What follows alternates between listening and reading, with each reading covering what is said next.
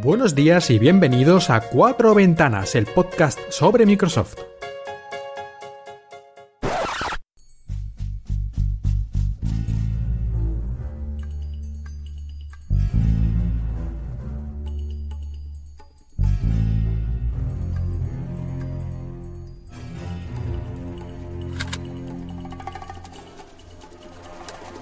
Buenos días, señor Milian.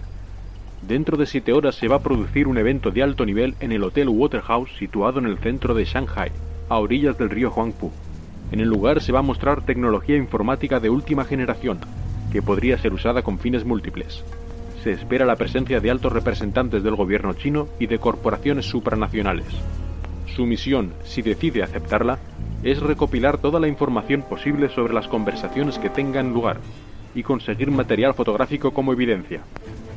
Dada la crucial importancia de esta información, debe ser transmitida en directo a través de una conexión cifrada con un servidor en los Países Bajos. Como objetivo secundario debe entrar en contacto directo con el material y obtener datos precisos sobre su funcionamiento y potencial. Buena suerte, señor Milian. Este mensaje se autodestruirá en 5 segundos.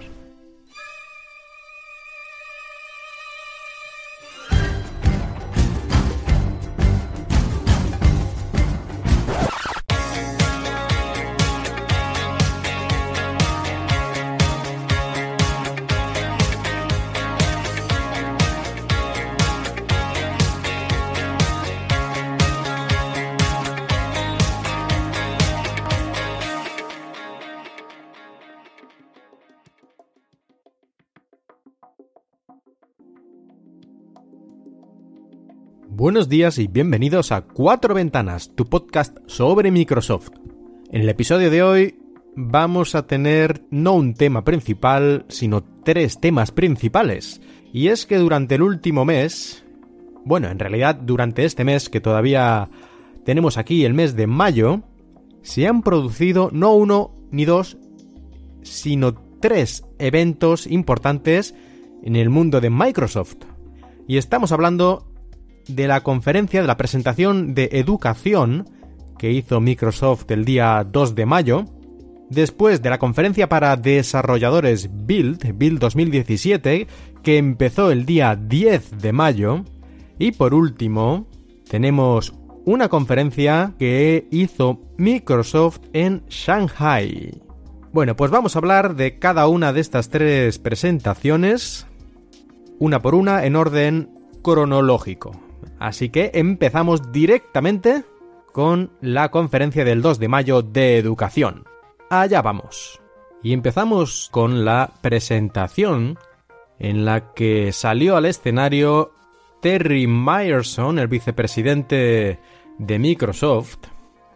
Aunque ya dijimos en una anterior presentación en la que salió él, hace el programa pasado, hace un par de programas, hablamos de que Terry Myerson había perdido mucho peso, antes era un hombre, digamos, corpulento, para ser amables, y había bajado mucho de peso, casi... En fin, que, que, que parecía otra persona. Bueno, pues ahora ya, ahora sí, el proceso ha terminado completamente y el nuevo Terry Myerson, Terry Myerson 2.0, como algunos lo han bautizado, apareció en el escenario. Yo si no supiera que era él, porque ponen el nombre en la pantalla, no sé si lo hubiera reconocido, sobre todo si no hubiera visto el Terry Myerson de la anterior presentación, donde digamos estaba a medio camino. Yo si veo el Terry Myerson de hace un año y el de ahora, yo creo que no lo hubiera conocido, realmente, ¿eh? Tiene un aspecto completamente distinto y supongo que mucho más saludable.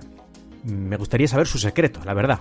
Pero en fin, esto ya son habladurías de prensa rosa casi. Vamos a lo que nos interesa, que es lo que presentaron en esta conferencia centrada en la educación, que ya mencioné en el episodio anterior del podcast, que se había anunciado, y ya dijimos un poquito lo que se esperaba, los rumores, y algunos de ellos se han cumplido, como Windows 10 Cloud, que al final no se llama así, y lo que sería en cuanto a hardware, había rumores sobre a lo mejor una especie de Surface 4, al final tampoco ha sido así, sino que se ha hecho realidad lo que muchos esperaban, que es un portátil Surface, el Surface Laptop. Pero vamos primero a hablar un poquito, a recordar lo que es Windows 10 S, lo que antes era Windows Cloud en los rumores, en la rumorología, y que finalmente se llama oficialmente Windows 10S. ¿S de qué? Algunos dicen que de estudiante, Microsoft dice que no, otros dicen que de simplicidad, de seguridad, de súper rápido.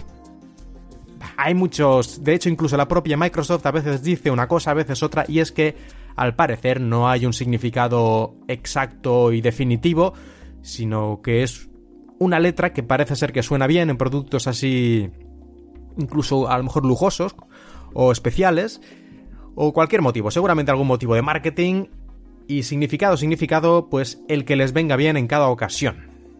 El Windows 10S, como ya explicamos anteriormente, solo aceptará las aplicaciones que se descarguen desde la tienda de Windows, aunque como ya dijimos, muchas aplicaciones, o bueno, muchas, todavía no muchas, pero las aplicaciones Win32 de toda la vida se pueden poner dentro de la tienda de Windows, se pueden envolver en un paquete, por decirlo de alguna forma, y funcionan así, más o menos de la manera tradicional, pero el desarrollador tiene que preocuparse de hacer este proceso que no parece muy complicado en general y ponerlo ahí. De hecho, Microsoft ya tiene prácticamente preparado el Windows, digo, el Office para Windows, el Office completo de Windows de escritorio, el de Win32, el de toda la vida, no las aplicaciones mobile, que están muy bien, pero son un poquito más limitadas.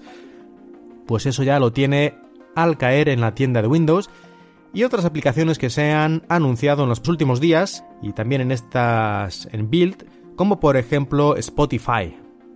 Pero habrá más, habrá más, espero, ya que los desarrolladores parece que les cuesta ponerse a hacer aplicaciones nativas del estilo moderno, de las aplicaciones universales, pues por lo menos que las pongan en la tienda, aunque sea con este Project Centennial, empaquetadas eh, de manera un poquito más elegante y con menos problemas de seguridad que si fueran aplicaciones totalmente al estilo antiguo con su exe y tal. Bueno, Windows 10 S se podrá actualizar a Windows 10 Pro en cualquier momento. Dentro del propio Windows habrá una opción la configuración para actualizar. En principio habrá que pagar 50 dólares y supongo que en Europa 50 o 60 euros para hacer esta actualización a Windows 10 Pro el que lo necesite, porque como ya explicamos en el episodio anterior, mucha gente no va a necesitar, de hecho para mucha gente es mejor Windows 10S porque precisamente estas limitaciones que tiene, son al mismo tiempo una de las principales bazas de la seguridad y la velocidad del equipo, para que no se vaya llenando de basurilla y para que no le entren virus de forma relativamente sencilla. A pesar de que Microsoft hace muchas cosas por la seguridad, también hay decenas o incluso cientos de miles de personas intentando atacar Windows porque ahí está el beneficio, ahí está la gente que utiliza computadoras en su mayor parte. Bueno, pero no nos desviemos mucho.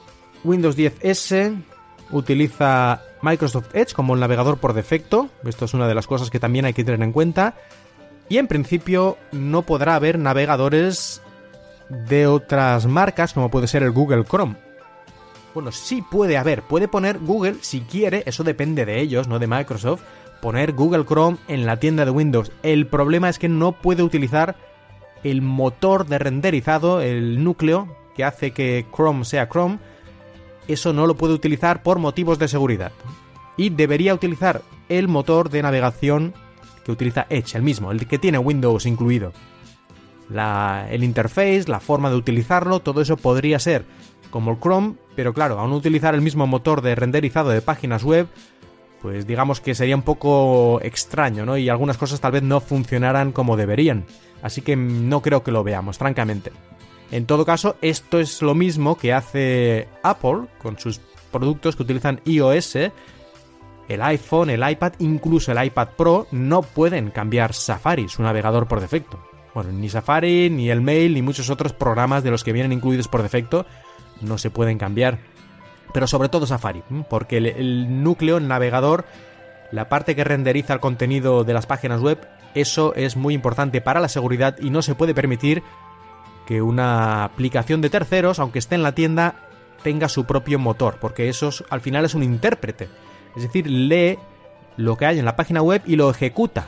Y claro, si ahí hay un error o algún código malicioso, pero aunque fuera por error, pues eso compromete toda la estabilidad y la seguridad del sistema. Pero bueno, como decía, en un sistema cerrado y más seguro es un compromiso que hay que tener, y es lo que hace iOS y también lo que hacen los Chromebooks de Google. No puedes cambiar el navegador por defecto. Es una medida básica de seguridad, de momento no se ha encontrado una forma mejor de hacerlo. No es que Microsoft sea mala, ni que quiera molestar a la gente a propósito. Pero como decía, hay que tenerlo en cuenta. Si no puedes vivir con solo con Edge, si necesitas otro navegador, pues a lo mejor Windows 10 S no es para ti, pero la mayor parte de la gente esto no le importa. La mayor parte de las personas que utilizan Windows, un navegador, no les importa cuál, y a navegar. Aparte de que Edge es un navegador ya bastante competente a estas alturas y cada día mejor. Continuando con la presentación, se habló lógicamente, ya que la presentación su tema era educación, se habló de educación y sobre todo lo que es la gestión de tener muchos ordenadores en las aulas, cada alumno con su ordenador, cómo gestionar eso, ¿no? Para que no haya problemas, para que no haya problemas de seguridad o de virus, o simplemente que los ordenadores funcionen rápido y bien para que todo el mundo pueda trabajar, estudiar de la mejor manera posible. Y esto cuando tienes cuatro o cinco ordenadores, pues te lo arreglas tú mismo y ya está, pero cuando tienes a lo mejor 300 en un colegio, pues esto ya hay que organizarlo de manera más eh, profesional, más empresarial, diría yo. Bueno, pues Microsoft presentó varias utilidades similares a las que se utilizan en Enterprise, en empresa, para gestionar todo esto, y mostró algún ejemplo como que con una llave USB, que se puede crear una llave USB con un programa especial, que utilizando Windows, ahí ponemos la configuración que queremos para los equipos, creamos esta llave USB y componerla en un equipo con Windows 10S automáticamente, supongo que esto estará cifrado y firmado para que cualquiera no pueda ir poniendo su llave con a saber qué y lo empiece a ejecutar, bueno, pues le pones esta llave al equipo y automáticamente lee el contenido y en 30 segundos podemos sacar la llave y el equipo ya automáticamente termina de configurarse todo, descargar los programas o lo que sea necesario para quedarse como nosotros queremos. Así que aunque tengamos muchos ordenadores, tenemos 4, 5, 6 llaves de estas USB con esta configuración preinstalada y las vamos metiendo en los equipos, 30 segundos cada uno, la quitamos ya al siguiente. Y por lo visto se pueden preparar cientos de ordenadores en, en unas horas, ¿no? De esta forma. Aparte también Microsoft anunció que tendrían los dispositivos nuevos un año de Minecraft eh, versión educación, y también eh, Office 365 para estudiantes y profesores en muchos casos. Y que todo esto lo tendrían a partir de verano, justo para el próximo semestre que empieza en septiembre en la mayor parte de los países. Bueno, se presentaron algunas cosillas más, detalles de educación, pero creo que en este podcast lo que más nos va a interesar es hablar de el Surface Laptop. Este portátil que presentó Microsoft enfocado especialmente a estudiantes, pero no solo ni mucho menos para estudiantes, sino para cualquier persona que necesite un equipo de este tipo. Y además hay que tener en cuenta que es un equipo de gama alta, lleva Windows 10S, aunque podemos actualizarlo gratis durante todo este año hasta final de 2017, si alguien se lo compra y Windows 10S no es suficiente para él, lo puede actualizar gratuitamente. Antes he dicho que 50 euros o 50 dólares actualizar, pero durante este primer año gratis, ¿eh? Gratis pasarte a Windows 10 Pro. Eso sí, luego no puedes volver atrás sin reinstalar. Eso también hay que tenerlo en cuenta. Pero no creo que para la mayoría esto sea un problema en absoluto. Bueno, pues el portátil, este Surface Laptop. Algunas de sus características principales, 14 horas de duración de batería teóricamente, luego habrá que ver en la vida real y diferentes casos cómo dura esto, pero en principio parece ser que será bastante buena. Y además dijeron que gracias a Windows 10S se optimiza mucho más el modo de, de sleep, el sleep mode, el modo de descanso cuando cerramos la pantalla, por ejemplo, y se queda en reposo el equipo. Claro, si tenemos aplicaciones Win32 en un Windows normal, Windows Pro, pues es posible que algunas de ellas estén haciendo sus cosas, en el fondo hayan instalado pequeñas aplicaciones que están comprobando quién sabe qué, o si hay actualizaciones o tonterías así, y eso va desgastando la batería aunque el equipo en principio esté en reposo. En cambio, con Windows 10S, como esto está mucho más controlado, el modo de descanso apenas va a consumir batería. Por lo menos eso, eso es lo que promete Microsoft. ¿Qué más? Bueno, aparte de todas las características de Windows 10S que ya comentamos anteriormente, pues a ver, en el hardware tenemos una pantalla de 13 pulgadas y media, que hoy en día es más o menos lo normal en un portátil de ligero, de alta densidad de píxeles, por supuesto, como toda la familia Surface, y de muy buena calidad en cuanto al color y todos estos detalles, de forma 3.2, el formato 3.2, también como yo, sí, todos los productos Surface de los últimos años, y en cuanto al procesador, pues lleva Core i5 o Core i7. Según dijo la propia Microsoft, más rápido que cualquier MacBook Air y también más rápido que un MacBook Pro de 13 pulgadas equivalente. Pero yo creo que una de las cosas más destacadas, por lo menos a nivel de diseño, es que el teclado, la parte superior del, del equipo, donde está el teclado, está hecho con este material que ya utilizó Microsoft en algunas de las teclados cubierta de Surface, de Surface Pro, y es lo que se llama Alcantara. Alcantara es un tejido de alta calidad que se utiliza en vehículos a veces y en otros materiales, en otros lugares que se quiere dar un toque como de elegancia, pero también de resistencia. Pues bien, toda la parte superior donde está el teclado, el trackpad y todo esto está hecho con este material en vez de plástico o aluminio.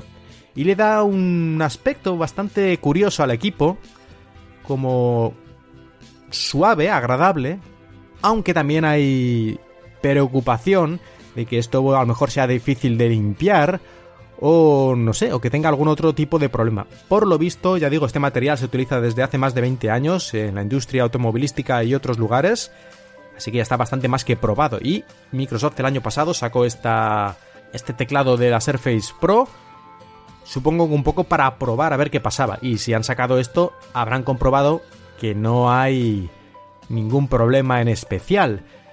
De hecho, alguien me dijo, y ya veremos después quién es este alguien, que habían hecho pruebas incluso poniendo mostaza encima de este tejido y luego calentándolo, como tostándolo, para que se quedara bien incrustadito y luego intentar quitarlo, ¿no? Lavarlo pues con un poco, con un paño con agua enjabonada y al parecer la mancha desapareció casi al completo. Se podía notar una breve diferencia en el color, pero casi al completo. Esto sería un caso extremo. Así que parece que si lo limpias de vez en cuando, no hay ningún problema.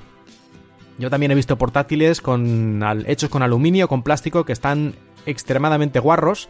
Así que eso depende del usuario más que de otras cosas. En todo caso, le da un aspecto muy interesante, que a algunos puede gustar más, a otros puede gustar menos. Ya hay gente que lo llama que Microsoft ahora hace computadoras con moqueta. Pero en fin, eh, siempre se pueden encontrar nombres graciosos a cualquier cosa, como por ejemplo el Mac Pro, que mucha gente llama la papelera, y no sin razón. O el anterior Mac Pro, que lo llamaban el rallador de queso, es decir, siempre hay nombres graciosos para todo y eso tampoco significa nada.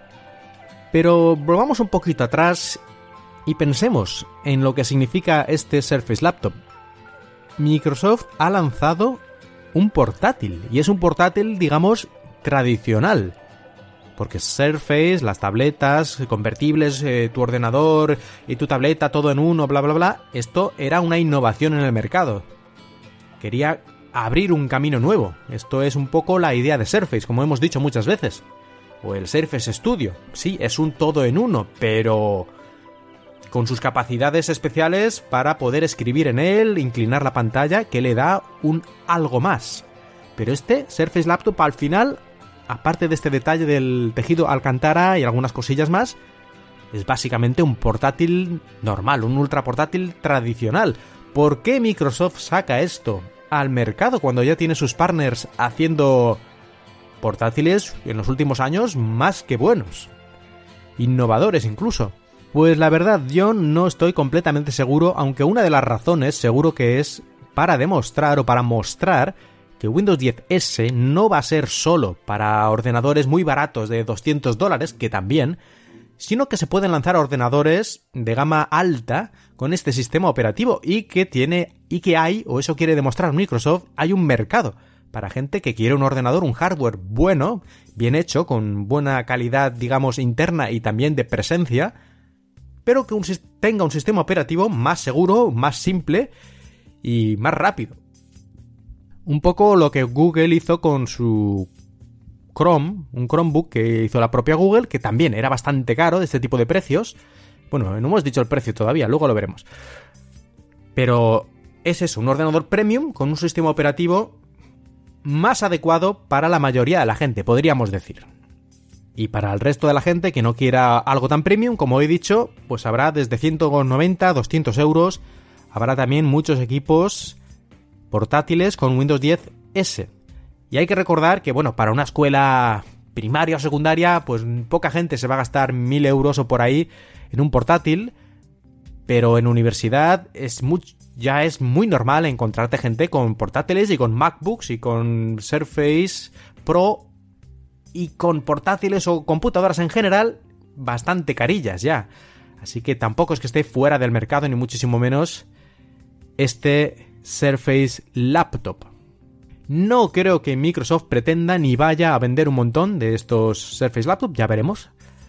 Sino que, como decía, es más bien una muestra. Una muestra de gama alta con Windows 10 S.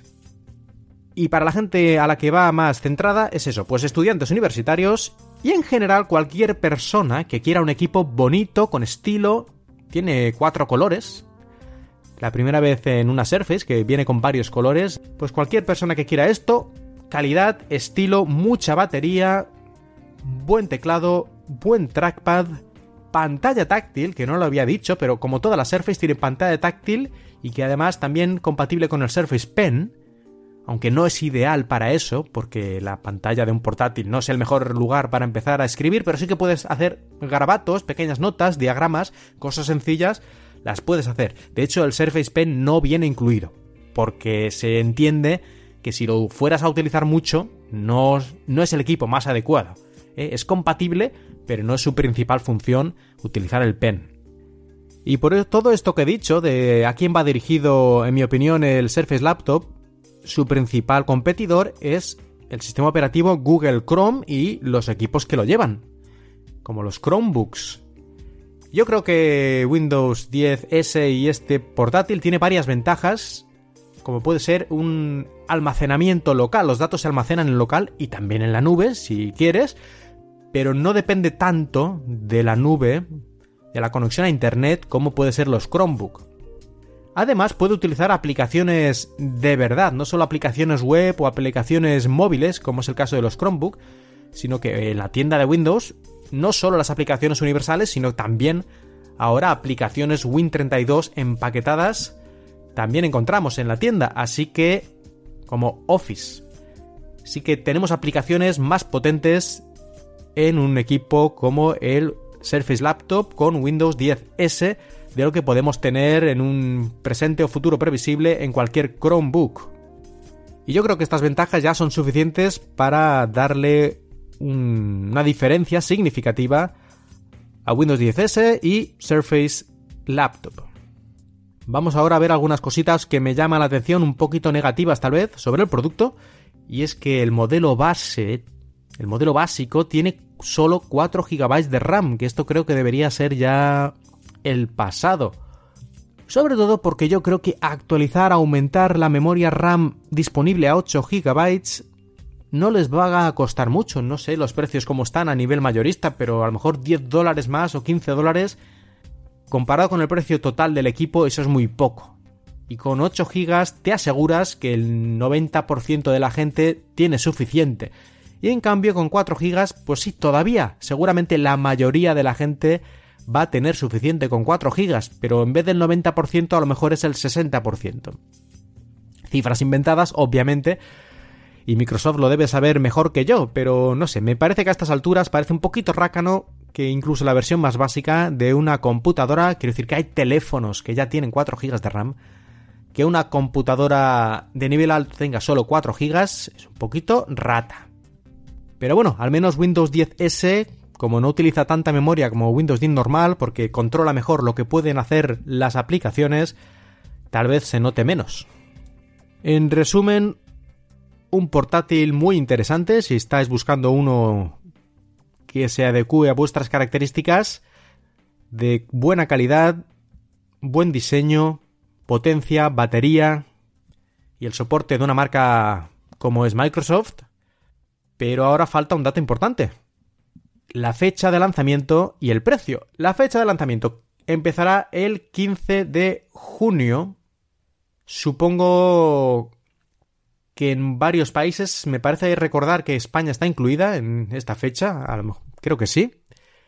Y el precio es de 1.150 euros el modelo básico, con 4 GB de RAM, Core i5 y 128 GB de SSD. Aunque yo casi que una vez puestos me iría al de 8 GB, Core i5 y 256 GB de SSD, que son 1.450 euros. Alguno en este momento estará pensando, pero estos tíos que se han fumado. Vale, ya lo he dicho desde el principio, es un ordenador, un laptop, un portátil premium de alta gama. Eso conlleva muchas cosas positivas, pero una menos positiva es el precio. Pero vamos a ponerlo en perspectiva como se suele tener que hacer en estos casos para no llevarnos a engaño y vamos a comparar, vamos a comparar el precio de este Surface Laptop con un equivalente bien conocido como puede ser el último MacBook de Apple, 8 GB. Vamos a comparar la versión para que sean los dos iguales porque el MacBook más barato, bueno, barato, el MacBook básico ya tiene 8 GB de memoria RAM y 256 de disco duro, así que voy a compararlo con el equivalente que sería el peldaño número 2 del Surface Laptop también con 8 GB de RAM, Core i5 y 256 de SSD, de almacenamiento. Vale.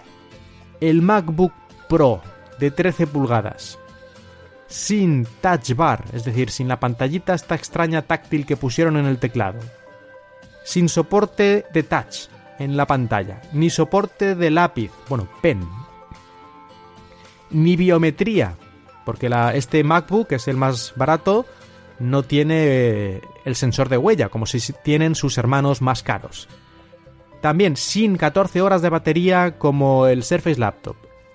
Sin la última generación de procesadores Intel Kaby Lake. Sin cuatro colores a elegir.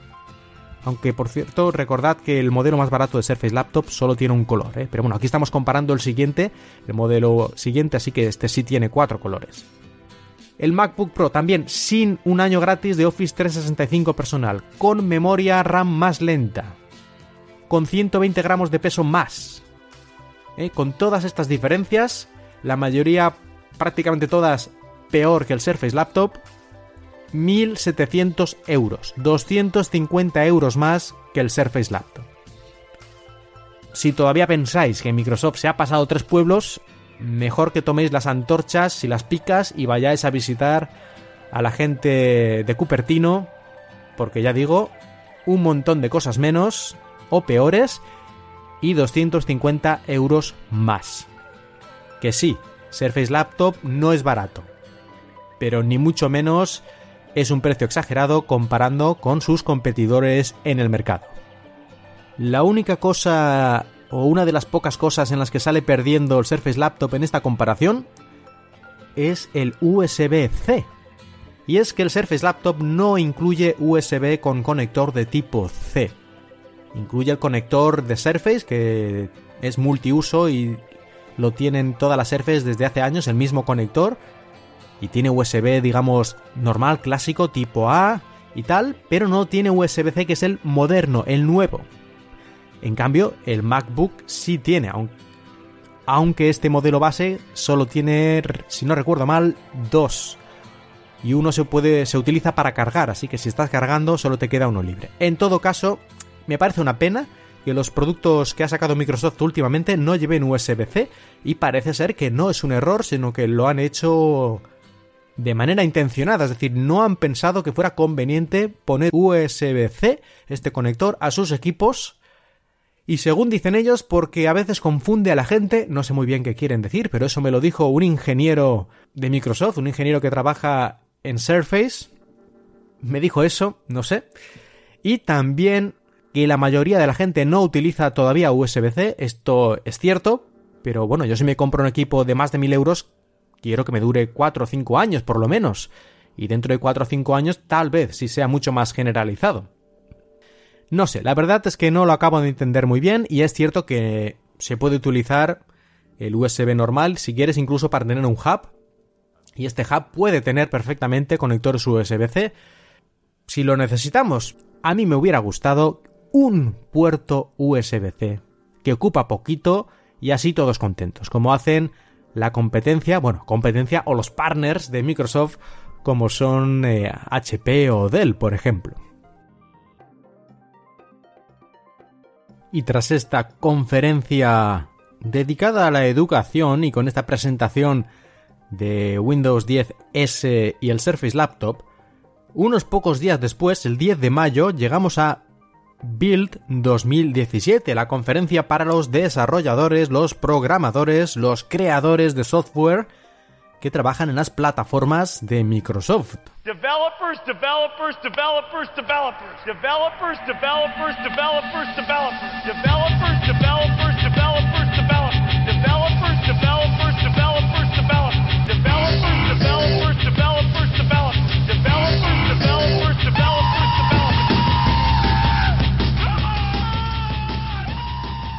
Y aparece Satya Nadella en el escenario, haciendo chistes sobre su calvicie y también de los peligros de la tecnología de 1984 del mundo feliz, de que la tecnología puede ser utilizada para el bien, pero también para el mal.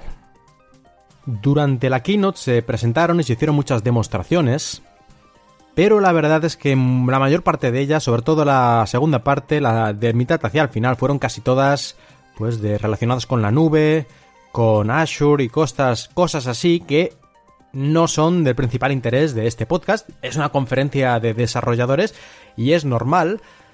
Pero durante esta conferencia y estos días que duró Build, se presentaron, se dieron a conocer ciertas noticias que son de interés. Y vamos a, a ver algunas de ellas.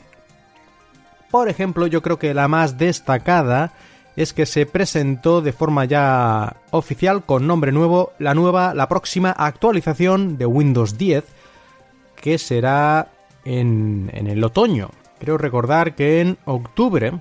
Y esta actualización se va a llamar, en un alarde de originalidad, la actualización de los creadores de otoño. Así que tras la actualización de los creadores que hemos recibido hace unas pocas semanas, la próxima se va a llamar, igual, pero de otoño. Se ve que el nombre les ha gustado, aunque la mayor parte de la gente no está muy de acuerdo con esto de llamarla de los creadores, los Creators Update.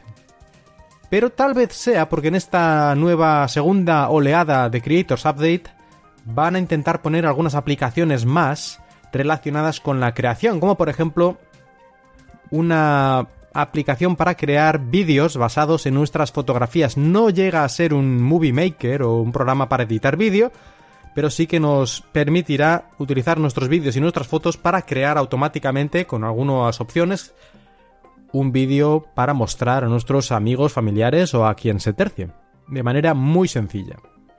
Sea como sea, vamos a ver esta actualización, qué otras novedades nos trae, y aparte de un pequeño nuevo estilo en el diseño de Windows que ellos han llamado el Microsoft Fluent Design System, como siempre un nombre muy descriptivo, es decir, que no, no, no significa nada, vamos a ver luego qué nos hacen. Pues esto va a venir con Windows 10 y en muchas aplicaciones que tenemos hoy en día ya está empezando a llegar algunos toques de este nuevo estilo de diseño de aplicaciones, de diseño sobre todo en cuanto a lo que es el interface, el aspecto visual. Bueno, pues aparte de esto, Windows 10, esta actualización de los creadores de otoño, va a incluir el clipboard, el portapapeles universal. Es decir, que podremos copiar texto una foto o muchas cosas en nuestro PC y luego pegarla, por ejemplo, en, otro PC distinto en el que estemos nosotros con nuestro usuario, sea el mismo, o incluso en nuestro teléfono. Y viceversa, es decir, el portapapeles estará en la nube. Supongo que esto será opcional si alguien está muy preocupado por la seguridad y a veces a lo mejor copia párrafos o textos o contraseñas que son pues eh, sensibles, por decirlo de alguna forma, y no le gusta la idea de que esto vaya viajando por ahí, aunque Microsoft seguro que lo habrá puesto todo cifrado y tal y tal, pero bueno, eh, si a alguien no le gusta, espero que esto se pueda desconectar. Bueno, pues este portapapeles universal, ¿qué más tenemos por aquí? Mm, una función que se llama Pick Up Where You Left Off para los teléfonos con Windows 10 y también, al parecer, con los teléfonos Android se podrán instalar alguna aplicación que lo soportarán, supongo que Office, por decir algo, incluso en los iPhone. Y esto consiste en que estamos trabajando en un correo o en un texto en nuestro ordenador, en eso, pues en la aplicación de correo, en el Office, y después vamos a nuestro teléfono, por ejemplo, y allí nos preguntará Cortana si queremos continuar trabajando en ese documento que acabamos de dejar a medias, ¿no? En nuestro otro dispositivo. Y si le decimos que sí, pues nos lleva directamente hasta este documento, hasta el lugar donde estábamos, para continuar allí escribiendo.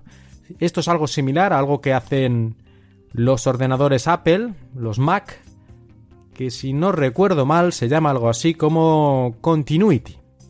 Sí, mucha confusión con Continuity y Continuum de Microsoft que no tienen nada que ver. Pues ahora para liarlo un poquito más tenemos este Pick Up Where You Left Off que es parece ser muy similar al Continuity. Bueno, esto hay que culpar a la gente de marketing. Como siempre, ¿no? La culpa al final siempre es de ellos. Es broma. ¿Qué más pequeñas novedades tenemos en esta actualización de octubre, del otoño? Pues tendremos una nueva manera de ver nuestros archivos, las cosas que hemos hecho en nuestro PC, los archivos que hemos abierto, las cosas que hemos visto, bueno, pues todo esto se va a ver en una especie de línea temporal, de forma que podemos ir hacia atrás y, uy, aquel documento que vi la semana pasada, creo que fue el viernes, era un PDF que no sé qué. Bueno, pues podemos ir en esta línea temporal al viernes pasado y ver cuál era ese documento y abrirlo. Esto no sé, a mí no me parece excesivamente útil, pero tal vez algunas personas con diferente manera de trabajar o de organizarse, esto les venga muy bien, esta línea temporal dentro de Windows sobre lo que hemos ido haciendo, los archivos, los documentos que hemos ido viendo y tal. Porque ahora sí que tenemos en Windows lo de últimos documentos abiertos, pero esto parece que será más a lo largo del tiempo y podremos ir a una fecha concreta si queremos. Y por último, una cosa también bastante destacada y que llevamos anunciando y diciendo muchos meses, es que OneDrive por fin tendrá sus archivos bajo demanda, lo que antes eran los placeholders. Lo hemos explicado muchas veces. Esto significa que en equipos que tienen poca capacidad de almacenamiento podemos ver todo lo que tenemos en OneDrive, todos los archivos, carpetas, verlos todo, su estructura, sus nombres, pero no están realmente descargados en nuestro equipo. En el momento en que necesitamos uno de estos archivos, de forma transparente se descargará y se abrirá como si estuviera siempre hubiera estado en nuestro PC. Esto estaba en Windows 8 o 8.1, luego se quitó en Windows 10 porque decían que la gente la confundía y que además no era completamente fiable y algunos detalles técnicos. Y ahora después de bastante tiempo vuelve, parece ser que remozado completamente a nivel técnico, más fiable, más rápido y, en fin, mejor. Bueno, pues este OneDrive Files on Demand, así lo llaman ahora y a ver algunas de las cosas, otras cosas que se anunciaron en este build, que sobre todo a nivel de consumidores, ya digo que a la parte de programación no sería el objetivo de este podcast. A ver, a ver, aquí tenemos, por ejemplo, Windows Mixed Reality. Como ya mencionamos en el anterior episodio, se iban a preparar, se estaban preparando varios cascos de realidad aumentada o Mixed Reality, como lo llaman, bueno, Mixed Reality, Mixed Reality incluye realidad aumentada y realidad virtual, digamos que es lo engloba todo un poco. Bueno, pues se van a presentar varios cascos de realidad virtual y ya se vieron de manera más tangible algunos de estos, como pueden ser el que presentó Acer y que vendrá en un pack de 400 dólares, incluyendo un nuevo controlador para realidad virtual de Microsoft el Windows Mixed Reality Motion Controller, similar al que tiene el HTC Vive, por ejemplo, o Rift, ah, Oculus Rift, pues estos controladores también se podrán utilizar en muchas de las aplicaciones de realidad virtual, de realidad virtual, con este casco de HTC, que ya explicamos anteriormente sus características, y que por 400 dólares incluirá el casco y los controladores. Y además recordamos que estos nuevos cascos de, con tecnología que viene de HoloLens no necesitan poner por la habitación sensores ni tonterías, sino que todo va incluido en el propio casco. Y para comparar un poco los precios, el Acer Windows Mixed Reality Pack o Bundle, 400 dólares con el casco y el controlador de movimiento para nuestras manos, y en cambio, el equivalente Oculus Rift serían 600 dólares y el HTC Vive sería 800 dólares. Así que entre 200 dólares más barato y la mitad que la competencia. Así que, y esto es el principio. Así que muy bien por los esfuerzos que está haciendo Microsoft por el Mixed Reality. Y de momento parece que la cosa, la cosa pinta bastante bien para los que estéis interesados en todos estos temas. Y una de las cosas más curiosas que se anunciaron durante este build es que iTunes va a estar en la tienda de Windows. iTunes, uno de los programas emblemáticos de Apple, amado y odiado al mismo tiempo, va a venir a la tienda de Windows como aplicación, digamos, eh, Centennial, es decir, aplicación Win32 empaquetada para poder estar dentro de la tienda. El recurso fácil, pero funciona. Pues sí, para sorpresa de muchos se anunció esto. Ya hemos hablado antes, por ejemplo, que Microsoft sacará su Office en la tienda de Windows, el Office Win32, el Office completo. Pero nadie se esperaba, ¿no? Que iTunes precisamente fuera a aparecer en la tienda de Windows. Pues bien, bienvenido sea, ¿no? Cuantos más seamos, mejor. Y para cerrar este build, solo mencionar una cosa durante la presentación del primer día que me llamó mucho la atención. Estaban haciendo una demostración pues de inteligencia artificial, que es uno de los temas en los que Microsoft más se está centrando últimamente y parece que parte o importante de su futuro está ahí en la inteligencia artificial. Por lo menos en la inteligencia artificial débil, ya veremos qué pasa con la inteligencia artificial fuerte.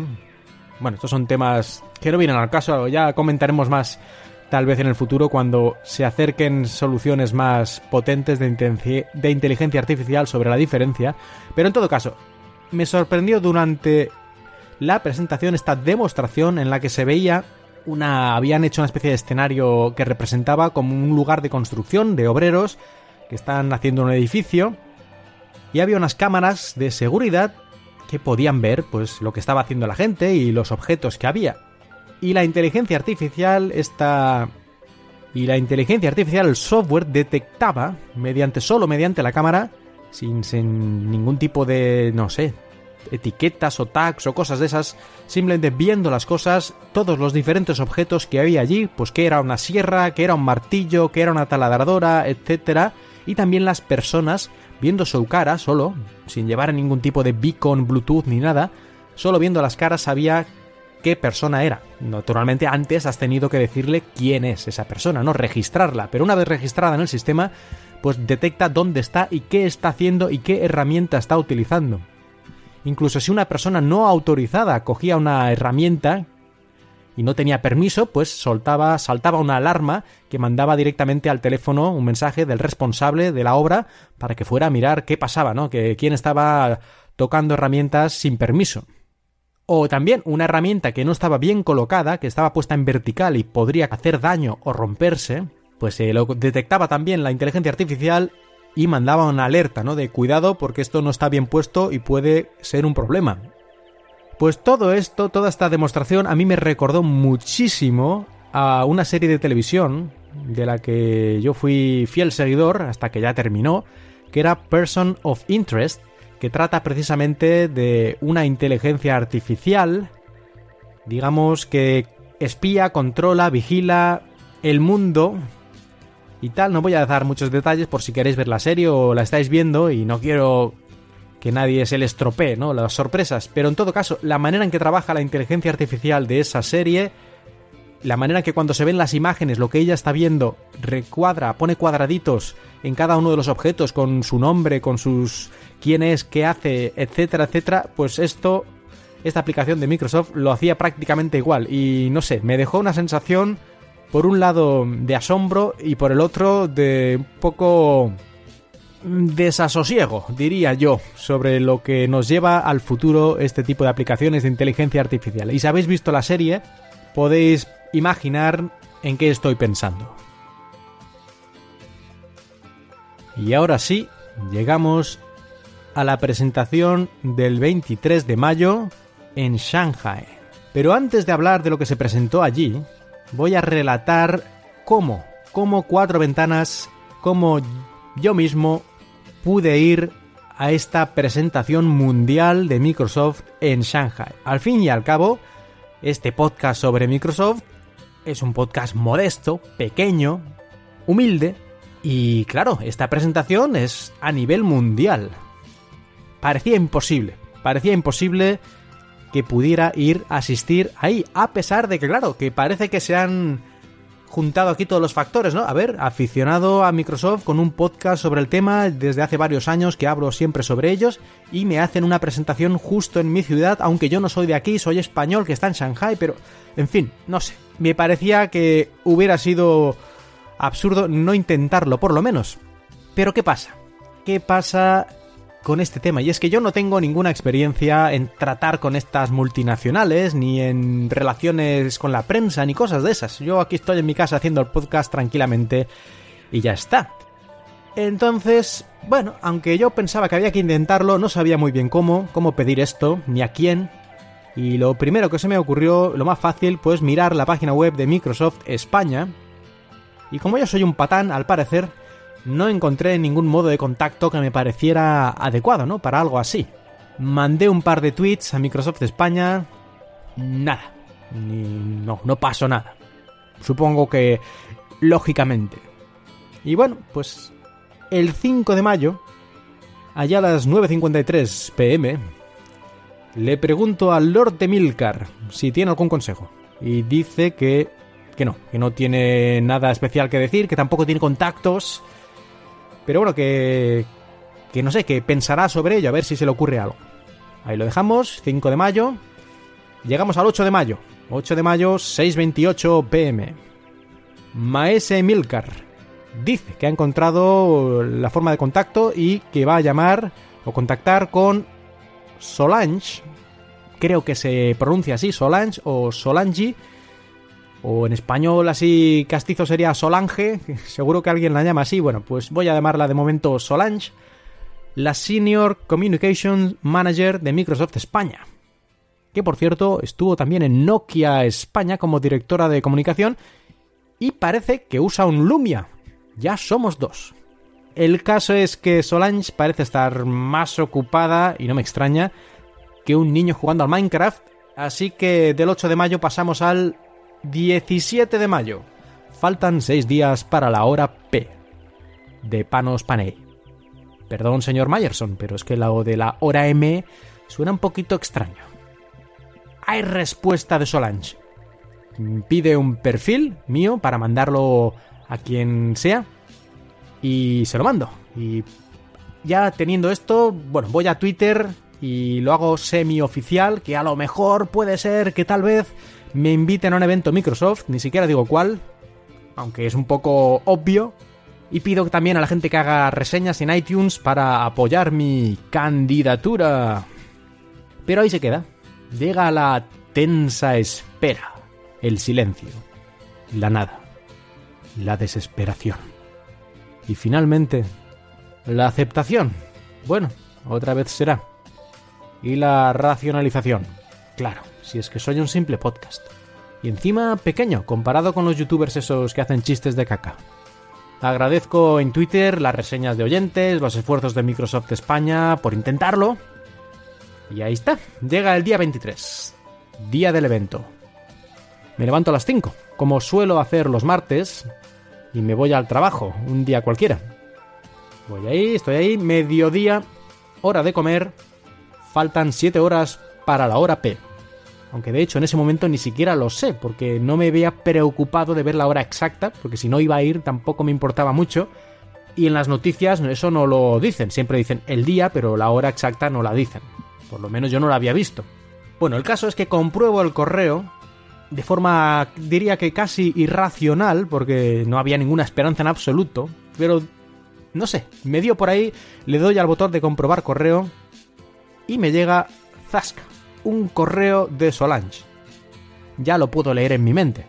Lo siento mucho, bla bla bla bla bla, no había sitio, bla bla bla bla bla, un cordial saludo, bla bla bla bla bla. Bueno, esto ya me lo espero, pero lo leo igualmente, por supuesto. Primera frase. Parece que sí podrás ir. Fuck yeah. Bueno, el fuck yeah lo digo yo, eh, no ella. No sé ni cuándo ni dónde es el evento, pero el fuck yeah que vaya por delante. Miro la web, lugar. Nada. Hora, sí. De Nueva York. Conversión con la app de reloj de Milumia. A ver, seguro que me toca en horario laboral y claro, el mismo día eh, no le voy a decir al jefe ni dejar tirados aquí a, a la gente. 7 de la tarde, toma ya los astros se han alineado. Perfecto. Puedo ir. A ver, Solange me dice el lugar por correo, porque si no, esto no estaba en ningún sitio. Y a ver, calculo yo, porque claro, si fuera esto en un lugar... Sí, Shanghai, pero a cuatro horas del centro, imposible que llegue. Pero no, relativamente cerca de mi casa, casi en la ruta de regreso habitual desde el trabajo. Y el tiempo perfecto, llegaré con unos 30 minutos de adelanto respecto a la hora de comienzo, a la hora P. Ni hecho a propósito. Claro que yo no estaba preparado para esto, no he traído ni mi cámara buena, ni mi grabadora, ni mi pasaporte, porque de alguna manera habrá que identificarse. Espero que les guste mi DNI, mi documento nacional de identidad de España. Así que, bueno, mientras sigo trabajando, pongo a cargar mi Lumia 735, buscando al mismo tiempo en los mapas de Windows dónde está este lugar exactamente, ya poniendo a ver el trayecto que voy a hacer y a ver un bus, dos metros, 15 minutos a pie, bajo la lluvia, sí, elegí un mal día para usar zapatos de verano con agujeros, la verdad es que sí, pero es lo que hay. Termino el trabajo, termino el trabajo, disparado como alma que se lleva Apple, y llego a las 6 de la tarde, el sol se ha puesto, salgo de la boca del metro en la cercanía, en la cercanía del río Huangpu, y es que el evento está en un hotel, en un lugar cercano al río, y más o menos a un kilómetro desde el metro. Lluvia moderada. Por suerte podría haber sido peor. No es época de tifones. Suerte. Y los taxis ignorándome. Uno, dos, tres. Yo no sé por qué, si es porque llueve, porque están todos con sus aplicaciones de pasajeros y ya están pillados, aunque tengan la luz verde, yo no sé. O es que me vieron cara de, pocos amigos, será tendré que afeitarme la barba, creo yo. Pero bueno, me ignoran tres taxis y qué remedio. La lluvia y la falta de transporte nunca han detenido a Ethan Hunt. Así pues, esquivo los charcos como gato hidrofobo. Y 6.30. Falta media hora para la hora P. Llego al lugar entró ahí, recepción. Buenas tardes, buenas tardes. Aquí tiene mi documento de identificación. You are not in the list, sir. A pesar de mis pantalones mojados y sobacos sudados, le juro que estoy invitado. Mira, dale un toque a Eduardo el sueco, que es colega de mi contacto. Está en el ajo. Mirada pieza del chino. Ya sabéis, los que habéis visto películas de Fu Manchu, que los chinos, sobre todo interpretados por actores británicos, son expertos en miradas aviesas. Gente para arriba, gente para abajo, mucha sonrisa de what the fuck, pero al final todo solucionado, un abrazo para todos los que había allí, todos los miembros del staff, especialmente a una tal Sidi, que seguro que en realidad se llama María o Paca, pero claro, eso no mola, ¿no? Así que tenía que buscar un nombre más espectacular. En serio, que fue muy amable y me dijo que conoce al que conoce, que conoce, que conoce a Solange, o eso creo, y que cualquier cosa que necesite que se lo diga. Perfecto, amabilísima. No la, no la vuelvo a ver, pero oye, se agradece.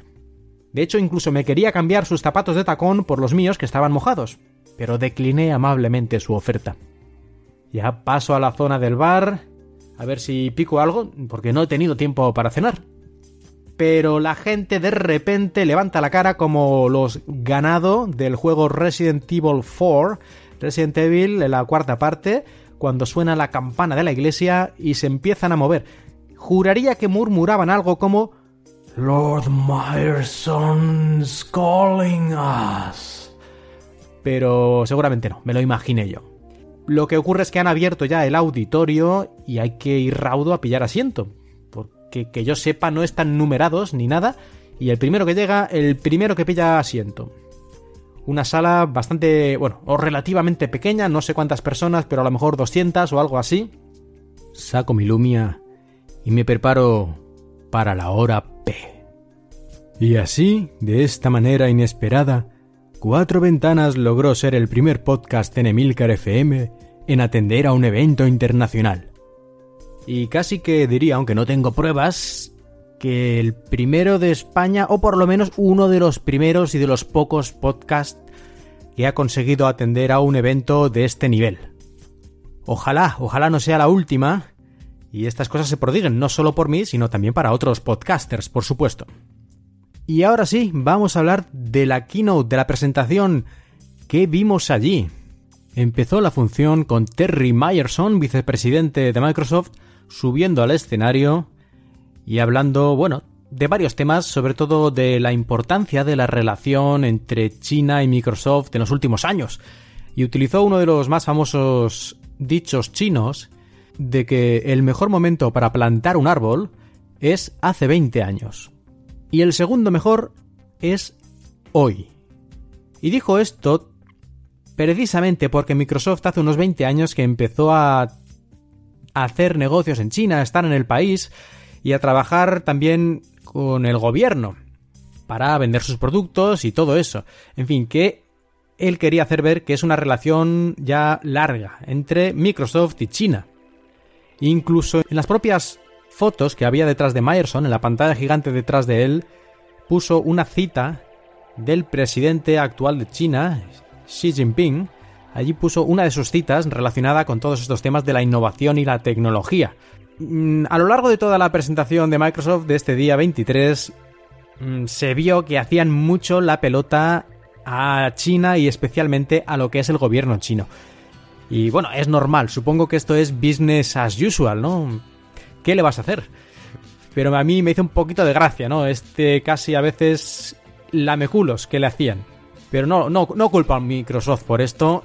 Así se hacen los negocios y no hay otra forma. Hay que quedar bien con todos y que estén contentos no solo con tu producto, sino también con la manera en que te relacionas con ellos.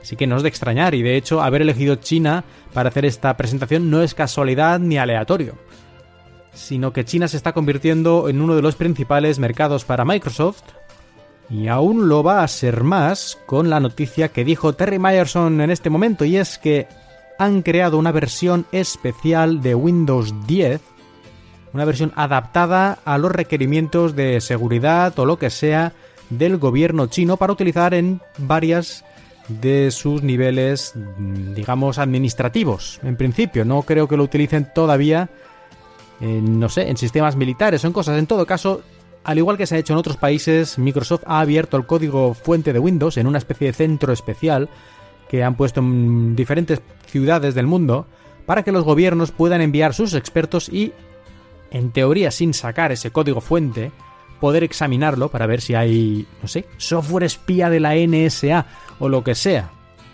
Y también adaptar, quitar, poner cosas para ajustar esta versión de Windows 10 gubernamental a sus necesidades.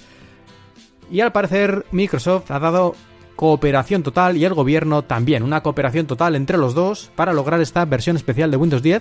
Y esto es muy significativo porque no hace muchos años el gobierno chino tuvo palabras duras con Microsoft debido a que dejó de dar soporte después de 10 años a Windows XP y claro, aquí en China muchísimos ordenadores y aún más en el gobierno utilizaban y utilizan Windows XP y el gobierno chino se sintió ofendido de que no le dieran soporte gratis después de 10 años, porque hacía pocos años, no sé cuántos, a lo mejor 4 o 3, habían comprado un montón de licencias de Windows 10, perdón, un montón de licencias de Windows XP, y a lo mejor a los 3 o 4 años se les acabó el soporte, pero eso no es ninguna sorpresa, es decir, ellos lo sabían porque el tiempo que se da soporte y soporte extendido a los productos de Windows, eso está definido desde el primer día. Así que sorpresa ninguno. Y hay una página web en Microsoft donde pone el soporte de todos los sistemas operativos que tienen. En todo caso, al gobierno chino no le gustó eso y hubo una época de malas relaciones, parece por lo menos desde fuera, También se pusieron un poco tontos con algún asunto de antimonopolio en China, pero que parecía un poco también motivaciones políticas, porque de momento que se sepa creo que no han llegado a ninguna conclusión tampoco. La cosa no era precisamente una relación de amor.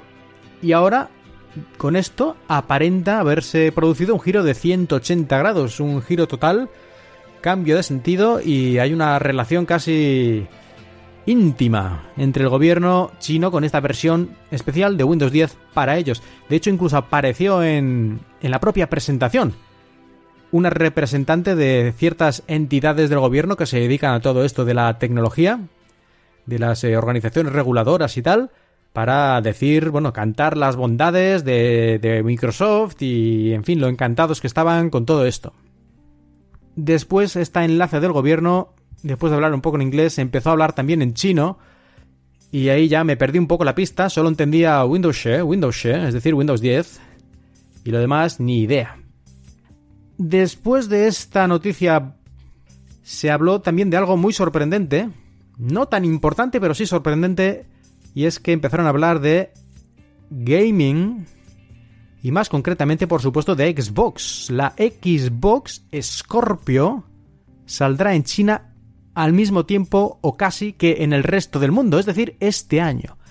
No dijeron que sea el mismo día, pero es el mismo año y sale a finales de año, o sea que aunque sea un mes después o dos, prácticamente es al mismo tiempo. Y esto no tiene precedente en China donde las consolas, desde que fueron desprohibidas o permitidas, han llegado con bastante tiempo de retraso respecto al resto del mundo, entre otros motivos porque hay que cumplir más requisitos y sobre todo en la parte del software todos los juegos y otras partes del sistema tienen que pasar una certificación que resulta cara, compleja y lenta, al parecer, según también me confirmaron algunos de los miembros del staff de Microsoft tras la presentación. Sin entrar en detalles, por supuesto. Y además de este Project Scorpio en China este año, también anunciaron que Microsoft HoloLens está disponible para pedir a partir del mismo día de la presentación. Así que HoloLens llega a China ya oficialmente. Por lo que vemos que Microsoft se está poniendo al día en todos los campos en China, es decir, está intentando que China sea un mercado igual de importante que puede ser Estados Unidos o la mayor parte de Europa y que los productos lleguen de manera simultánea o casi, teniendo en cuenta las especiales dificultades que a veces puede tener este territorio desde el punto de vista empresarial o comercial. Y después de Terry Myerson, o Terry Myerson 2.0, como he dicho antes, con su nuevo look, llegó Panos Panay. Panos Panay, y por cierto, tanto Panos Panay como Terry Myerson, ya sé que algunos tenéis dudas porque solo los habéis visto en fotografías y en vídeos de presentaciones, pero yo que estuve allí os lo digo, son humanos como nosotros, son reales, no son simulaciones holográficas ni tampoco parecen ser robots, aunque eso ya habría que comprobarlo más de cerca. Panos Panay, el jefe de hardware de Microsoft y especialmente de Surface, apareció allí con su habitual aspecto como que está todo el rato un poco pensativo y empezó diciendo también datos interesantes como que China es el segundo mercado mundial de Surface y que además en el último año han aumentado las ventas un 50%. Un 50% de aumento en un año en China, eso es mucho en cualquier país, pero aún más si te dicen que es el segundo mercado mundial. Porque si dijeras, es que han vendido 100 Surface hace un año y ahora han vendido 150, ¡guau! 50% más. Pues la verdad no importa nada. Pero ya te están diciendo, aunque no dijeron cifras exactas, que solo Estados Unidos vende más Surface. Después de este y algún otro pequeño dato, empezó una presentación, o más bien representación, volver a presentar el Surface Studio, que llega también ahora a China oficialmente. Se puede pedir ya el mismo día, se podía empezar a pedir, y después de esta volver a presentar más o menos lo que ya, habíamos visto en la presentación original, incluso pusieron el fantástico vídeo con la canción de la película Charlie la Factoría de Chocolate, la verdad es que ese vídeo me encanta. Y lo volví a ver y además en la pantalla gigante con el sonido atronador. Y es que es precioso. Es precioso el vídeo y es preciosa la música. Pero bueno, continuamos después de esta presentación otra vez de Surface para China. Que saldrá, bueno, se puede pedir ahora, pero sale el día 15 de junio, el 15 de junio estará ya disponible en tiendas, volvió a presentar esta vez el Surface Laptop. Así que un poquito lo mismo, explicando sus características, haciendo también alguna demo, demo especialmente enfocada a China. Por ejemplo, vimos una demo con Autodesk, pintando una especie de motivo de estilo chino y demostrando las capacidades del pen y otras cosas. Y así que tras presentar de nuevo el Surface Studio y el Surface Laptop, ahora sí llegamos a una retrospectiva de la historia de Surface, en la que nos explicó desde la primera Surface RT todo el camino que habían recorrido, las mejoras que se habían ido produciendo y los cambios en el mercado, hasta llegar a este momento, donde presentó la nueva Surface Pro, esta tableta con teclado magnético que se puede conectar y que puede hacer de portátil también. Creo que ya todos a, a estas alturas conocemos este tipo de dispositivos que fue llevado, digamos, a la fama sobre todo con Surface Pro 3, cuando ya se hizo más mainstream, más general. Así que Surface Pro, no Surface Pro 5, sino ya han decidido quitar los números y llamarla solo Surface Pro. Novedades externas, casi casi ninguna. Las esquinas un poquito más redondeadas y algún pequeñísimo detalle, pero a simple vista sería muy difícil notar si estamos ante una Surface Pro 4 o una Surface Pro nueva. Y ya por dentro sí tenemos más cambios, aunque tampoco nada radical. Es una versión mejorada, mejorada en muchos aspectos, pero no es una evolución, digamos, que deje a la versión 4 a la altura de Bluetooth, ni mucho menos. Por ejemplo, la batería ha aumentado bastante, un 40% creo recordar, y ahora se dicen que unas 13 horas o 13 horas y media de batería para esta nueva Surface Pro. Creo que la anterior oficialmente eran 10 o 9, pues esta 3 o 4 horas más según ellos. Un nuevo Surface Pen y además ahora es compatible la tableta con Surface Dial. El Surface Dial que se vio por primera vez con el Surface Studio, esta especie de rueda que podemos girar y en muchas aplicaciones se puede utilizar fuera de la pantalla para girar y mover, por ejemplo, hojas o cambiar eh, cosas de, de las opciones. O también ponerlo encima de la pantalla que Windows, el sistema, lo detecta y aparecen nuevas opciones alrededor de este dial. Pues esto ahora también es compatible tanto dentro como fuera de la pantalla con Surface Pro una Surface Pro que es, eh, es más silenciosa, sobre todo la versión con el Core i5, con el Core i5, el procesador, digamos, medio, ahora no tiene tampoco ventilador. La Surface Pro 4, la versión más, más simple, la base, la que tenía el Core MI3, creo que se llama, esta no tenía ya ventilador, pero ahora tampoco tiene ventilador, no es necesario la versión con el Core i5 y prácticamente el único cambio físico que se puede notar, aunque es difícil verlo a simple vista, es que el kickstand, el soporte integrado, ahora puede inclinarse todavía más. Ahora puede llegar hasta los 165 grados, es decir, igual que el Surface Studio. Parece ser que han visto que esta es la posición más cómoda para dibujar o escribir. Y así que lo han trasladado esta característica del Surface Studio hasta la nueva Surface Pro. Y en cuanto al pen, que ya hemos dicho que es nuevo en esta versión de Surface, aumenta su sensibilidad hasta los 4096 niveles de presión. Parece ser que aún es más sensible, requiere menos presión para ya empezar a pintar. Y además se le ha añadido también la sensibilidad a la inclinación, lo cual hace que se comporte, eh, si el software lo soporta, de manera mucho más realista, especialmente si pensamos en pintar con una brocha o con un lápiz, que dependiendo si estamos pintando en vertical o de lado producen diferentes efectos. Ahora esto también es posible con el Surface Pen que lleva la Surface Pro 5. Y es que esto es posible debido a que detrás de la pantalla de Surface Pro se ha puesto un nuevo sistema que permite captar de manera mucho más directa todas las señales que se mandan desde el pen y no solo permite estas características que hemos visto de mayor sensibilidad y tal, sino además un menor lag, un menor retraso entre que el bolígrafo está en una posición y se registra que está en esa posición. Según se dijo en la presentación, son 21 milisegundos de retraso lo que hay ahora, que es el menor de todas las Surface hasta el momento. Y esto quiere decir que aproximadamente lleva un retraso. Cuando nosotros movemos el pen por la pantalla, la línea lleva un retraso de poco más de un frame, de un cuadro de animación. Si, bueno, teniendo en cuenta que normalmente los, las pantallas van a 60 imágenes por segundo, pues aquí el retraso sería de poco más de una imagen de estas. Así que muy poco. En todo caso, la más rápida hasta el momento. Muy buena noticia para los que utilizan Pen. Seguro que esto se nota que incrementa la naturalidad y la sensación de realmente estar escribiendo.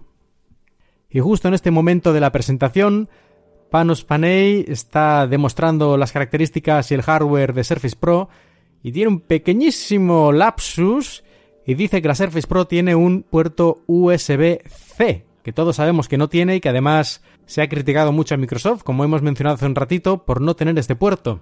Inmediatamente corrige, pero la verdad, vaya lapsus más curioso. Y ya terminando con la Surface Pro, pues se dice que también tendrá tres colores de teclados con Alcantara y un trackpad de Precision Trackpad mejorado. Bueno, pues hasta aquí llegó la nueva Surface Pro, una evolución, una evolución de la Surface anterior, todas las cosas que se han añadido bienvenidas, pero seguramente si tienes la Surface Pro 4, a no ser que realmente, realmente necesites mucho, pues la batería extra que proporciona o que el lápiz tenga sensor de, de, inclinación o estos pequeños detalles, a no ser que realmente sea justo eso lo que necesitas, creo que puedes aguantar tu Surface Pro 4 tranquilamente, incluso tu Surface Pro 3 un buen rato más. Pero a los que no, pues aún más tentador este nuevo producto de Microsoft. Y tras el hardware volvió el software y vimos una interesante presentación de un programa, una aplicación que estaba desarrollando Microsoft, que todavía no ha salido, se presentará de manera preliminar en unos meses, y es una pizarra compartida online, de manera que los equipos de trabajo, que están en diferentes lugares del mundo, pueden compartir una pizarra y se actualiza en tiempo real. Y se puede hacer esto desde una Surface Pro, por ejemplo, desde el Surface Book o desde incluso el Surface Hub, esta pantalla gigante que sirve para hacer reuniones y también tiene soporte para lápiz y todas estas cosas. Y demostraron el funcionamiento, al mismo tres personas dibujando diferentes cosas y funcionaba naturalmente en la presentación, ya veríamos en internet real cada uno en un lugar, pero aquí funcionó perfectamente y parecía bastante interesante. Cada uno con, aparecía con un color diferente y con un, pequeñito un pequeño iconito que indicaba quién estaba dibujando eso, esa parte en la pizarra. Y también se vieron algunas características avanzadas de inteligencia artificial, avanzadas en cuanto a pizarra, no en cuanto a inteligencia artificial, de por ejemplo dibujar formas geométricas y automáticamente se convierten en formas, digamos, eh, perfectas, ya calculadas con ángulos perfectos y no a mano alzada. E incluso si dibujas un triángulo, te lo convierte en un triángulo digital, por decirlo de alguna forma, vectorial, e incluso le puedes decir que muestre los ángulos, cada uno de los ángulos de tu polígono, qué ángulo tiene, pues 30 grados este, 30 el otro, etc. Y si quieres puedes decirle que haga un ángulo recto perfecto, de 90 grados. Si es lo que tú querías, pues se lo indicas con un pequeño, dibujando un cuadradito en la esquina y te lo convierte en un ángulo recto esa esquina. Bueno, pequeños detalles como esto y otros eh, hacen que esta aplicación sea bastante interesante y ya veremos cuando se acerque su lanzamiento qué características van añadiendo. Porque incluso aquí también mostraron cómo se podía hacer una tabla. Imaginemos que estamos en el Surface Hub y queremos hacer una tabla y poner datos dentro. Pues simplemente dibujamos la tabla con los cuadrados y ya se convierte en una tabla normal, una tabla como la que podemos tener en, en el Microsoft Office o en el Word y ahí podemos ir poniendo nuestros datos directamente ahí y lo van viendo todos los demás participantes en esta sesión de pizarra compartida. Y aquí volvió Panos Panay para ya dar los datos definitivos de Surface Pro, que saldrá el 15 de junio. Se puede ya pedir ahora, ya desde el día de la presentación, se puede pedir en China y sale el día 15 de junio. Bueno, el precio en China y en, Estados Unidos son 800 dólares, la versión más simple, de Surface Pro. En China son, por si a alguien le interesa, cerca de 6.000 yuanes. Esto siempre sin teclado. Ya sabéis que en Surface Pro nunca hasta el momento se han hecho packs que vayan con el teclado, siempre se compra aparte. Si a veces algún bundle, algún pack es una cosa de una tienda o algo más puntual, pero no es como algo muy muy oficial. Así que 800 dólares, la versión más barata, 6.000 yuanes en China y en España desde 950 euros, iba incluido. Y estarán también eh, el nuevo Microsoft Surface Arc Mouse, que también se da aquí. Y el teclados especiales Alcantara con los tonos de platino, burdeos y azul cobalto. Y los países, pues como he dicho, España con 949 euros, pero también salen muchísimos países en 26 mercados. Es decir, en esta ocasión Surface Pro sí que podemos decir que es un lanzamiento mundial sin paliativos. En otras ocasiones esto no ha sido así, ha sido escalonado y bueno, 26 países no son todos los del mundo, pero son muchísimos países, así que yo lo califico de lanzamiento mundial. Aquí tenemos España, Alemania, Australia, Austria, Bélgica, Canadá, Corea, China, Dinamarca, Estados Unidos, Finlandia, Francia, Holanda, Hong Kong, Irlanda, Italia, Japón, Luxemburgo, Nueva Zelanda, Noruega, Polonia, Portugal, Reino Unido, Suecia, Suiza y Taiwán. No está nada mal. Parece que Microsoft se ha puesto ya las pilas con la fabricación, la distribución y está perdiendo el miedo a sacar estos productos rápidamente en todo el mundo. Y ya terminaba la presentación. Solo nos faltó una cosa, un detalle más de China relacionado con China y es que Microsoft ha realizado un acuerdo comercial o de distribución, la verdad es que no estoy muy seguro, con Jingdong.com, jd.com, Jingdong, que es una especie de, por así decirlo rápido, una especie de Amazon, pero versión china, y salió su CEO y empezó a hablar en perfecto chino, mandarín, y la verdad es que no sé qué dijo, pero la gente de Microsoft parecía muy feliz con este acuerdo, así que seguramente será algo que solo afecta a China, pero esperemos ver algunas, no sé, ediciones especiales o precios especiales o packs o algo en jindong.com, en jd.com. Y entonces sí, terminó el evento, la pantalla gigante se abrió, se partió en dos y dejó paso a la sala de muestras, de pruebas, la sala de exposición de todos los productos que se habían ido mostrando a lo largo de la conferencia y algunos más, como puede ser HoloLens, que también estaba, estaba allí y pude probar por primera vez pero, por desgracia, la demo no fue como yo hubiera querido. Primero, porque no podía colocarme bien el casco exactamente y no acababa de ver el, el, cuadro de visión a veces se perdía por arriba y, en fin, me resultaba un poco molesto. Intenté colocármelo bien varias veces, pero claro, en estas circunstancias, con gente esperando y eso, pues, bueno, eso que dices, ya veo algo, ya está bien. Tampoco voy a estar aquí cinco minutos a ver cómo quitándomelo y poniéndomelo que a lo mejor debería haberlo hecho, pero bueno, no lo hice. Es un, problema por mi parte. Y otro problema, esto ya por su parte, es que la demo que pusieron era una demo de Volvo, la marca de automovilística, y unos sistemas que han creado para la conducción automática o algo así.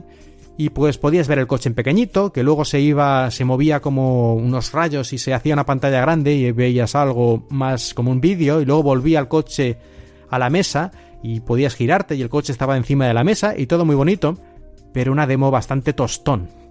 Es decir, veías el coche encima de la mesa y luego un vídeo que se creaba allí en la pared y luego volvía a la mesa. A ver, hemos visto demos de HoloLens con Minecraft creando agujeros en la pared por la que salen murciélagos volando, disparando a monstruos que te aparecen por agujeros que se crean en el suelo y aventuras donde hay gente que te habla y tienes que tomar decisiones, incluso juegos de plataformas donde un muñequito va saltando por encima de los muebles, no sé, cosas yo creo bastante más espectaculares que ver un coche dando vueltas, pero quieto, digamos, como de exposición, y podías seleccionar pues las diferentes partes del coche y cosas así, pero la verdad, para un ingeniero a lo mejor es muy interesante, no lo sé, porque yo también soy hasta cierto punto ingeniero. Y no me hizo mucha gracia, pero me parece que deberían haber elegido una demo más espectacular, más bonita. Además ahí era todo color gris, el coche gris, el vídeo era una cosa de noche y todo como muy soso. La verdad yo no sé por qué hicieron eso. Así que entre una cosa y otra, entre mi error al ponérmelo no me lo ajusté bien y que parece que es un poquito difícil el HoloLens. Y lo otro, pues la demo queda un poco aguada. Todavía me gusta el HoloLens, pero veo aún más claro que antes que esto es un prototipo que tiene mucho potencial, eso sí, pero que es un prototipo con todo lo que esto conlleva y que para un mercado empresarial con utilidades muy concretas puede ser muy útil, pero para un mercado más amplio, sin duda necesita un gran cambio y una gran mejora en muchos aspectos. Y después de esta demo del HoloLens ya me di un paseillo por la sala, estuve viendo cómo funciona el Surface Studio, muy amablemente la gente de Microsoft que había en cada stand para presentar cada producto de software o hardware. Me mostraron, por ejemplo, cómo funciona el StaffPad, esta aplicación para crear música, para componer música. Yo no tengo ni idea de música, pero me gustó mucho cómo funcionaba lo suave que iba y lo intuitivo que parecía. Y utilizando también el Surface Dial para incluso copiar y pegar cosas en la propia pantalla, una cosa que no había visto hasta ahora, no recordaba y que me hizo bastante gracia. Y este chico que, que me hizo esta presentación, esta demostración, muy amable y me lo explicó todo perfectamente. Igual que a continuación que fui a ver el Surface Laptop una presencia muy buena, el tacto de la alcantara perfecto. Y bueno, las pegas que ya he hablado antes, ¿no? Cuando he hablado de la presentación del Surface Laptop ya he mencionado algunos problemillas que le veo, que eso no hacen que sea un mal producto ni muchísimo menos, pero que hay que tenerlo en cuenta cuando lo vas a comprar, por si acaso para ti eso es justamente lo más importante. Y allí junto al Surface Laptop había uno de los ingenieros, creo que recordar, yo para esto tengo una memoria terrible, me deberían dar una tarjeta de visita porque si no, fatal. Creo que era uno de los ingenieros jefe de Surface, del grupo de Surface o del grupo de hardware.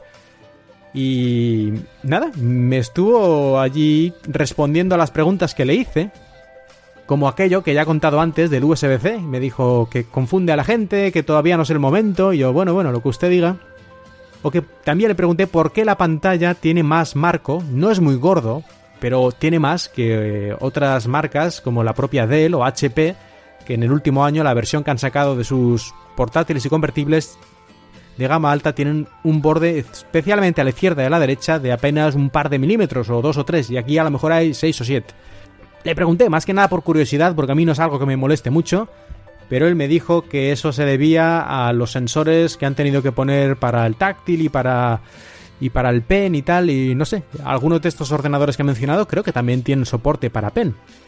Y luego también me dijo que por estética, que preferían que el marco fuera igual en todos los lados. Y eso es verdad que en estos otros que he mencionado, a los lados, izquierdo y derecho, es muy finito, pero arriba y abajo es bastante gordo. Y un poquito mm, antiestético si es. Pero no sé si esa es la verdadera razón. En todo caso, es lo que me dijo este ingeniero. Y le pregunté por la Alcantara sobre la suciedad y me contó la anécdota de la mostaza que he dicho antes. Y que en general ellos sus pruebas se puede limpiar bastante bien y que si no es una mancha muy muy muy terrible, digamos la suciedad normal pues de las manos o del sudor y tal, eso se, se limpia con un trapo y se va fácilmente. Y le pregunté también por cómo escribir con el pen si la pantalla, claro, al ser un portátil, se mueve un poquito, ¿no? Cada vez que la presionas. si vas con cuidado apenas se mueve, eso también, ¿eh? O sea, si no vas como un bruto, se puede perfectamente incluso escribir. Pero no es ideal, ni mucho menos. Ya me dijo él que si vas a escribir mucho, mm, seguramente no sea el equipo que necesitas, que tal vez debas comprarte una Surface Pro, por ejemplo. Estuvimos ya hablando un poquito más sobre las diferentes trade-offs, los... Em, ¿Cómo se dice? Los compromisos que hay que hacer cuando creas cualquier tipo de producto desde el punto de vista de la ingeniería, si pones más una cosa hay que quitar otra, siempre hay que hacer estos compromisos.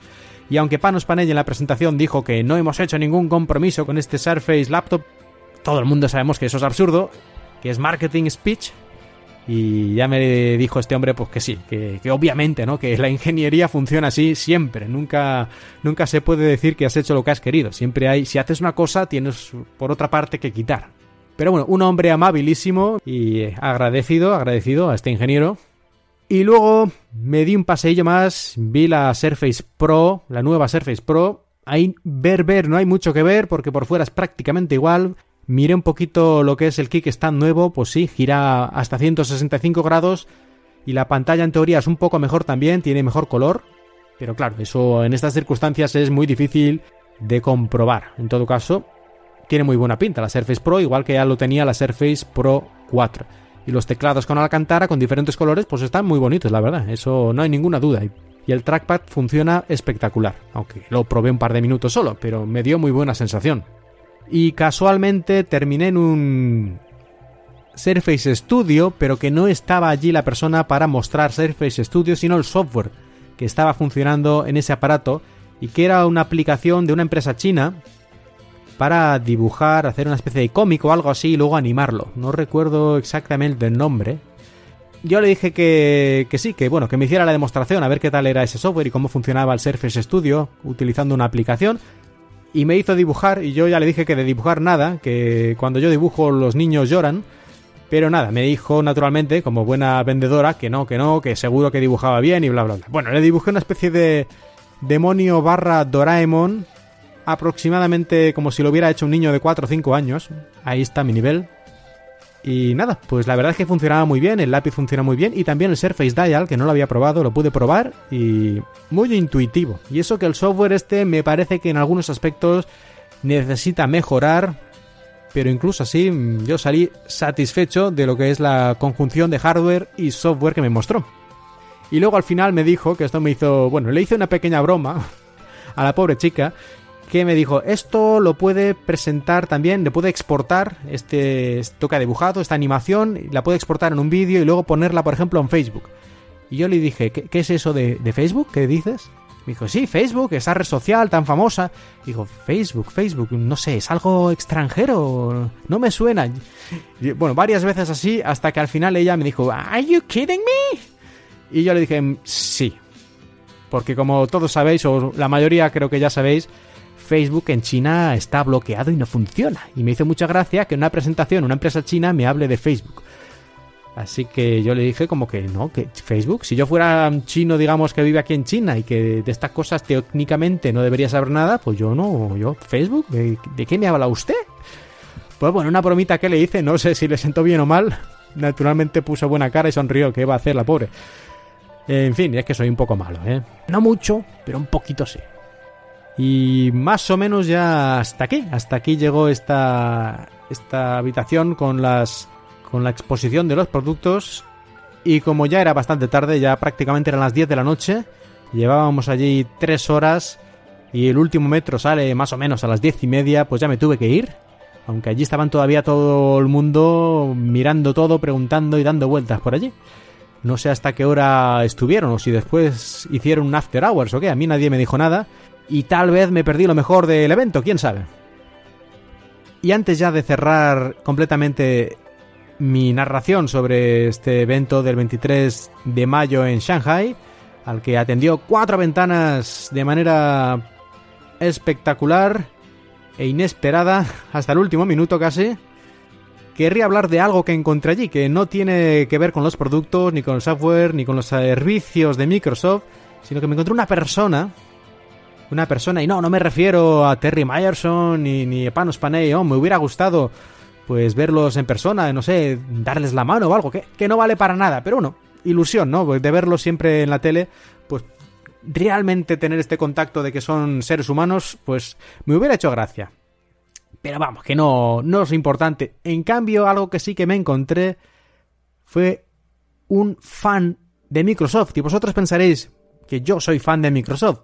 Que hombre, fan. A mí sigo Microsoft porque me gusta lo que hace, pero si el año que viene dejan de hacer lo que me interesa, pues, pues no sé, me iré a otro sitio. Quiero decir que soy fan, pero porque hacen buenas cosas. Y ya está, no soy un fan ciego.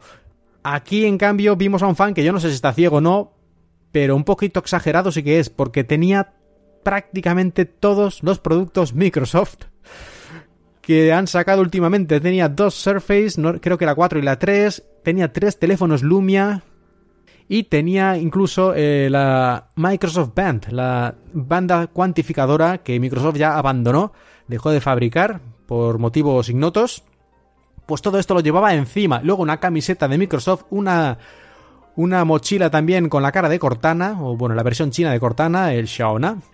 Y más cosas todavía. En fin, este hombre o este chaval, eh, yo creo que es el fan número uno de China. Y le pregunté, ¿y usted cómo ha entrado aquí? Si usted no es prensa, si usted no, no trabaja para Microsoft y no tiene pinta de que tenga nada que ver con todo esto.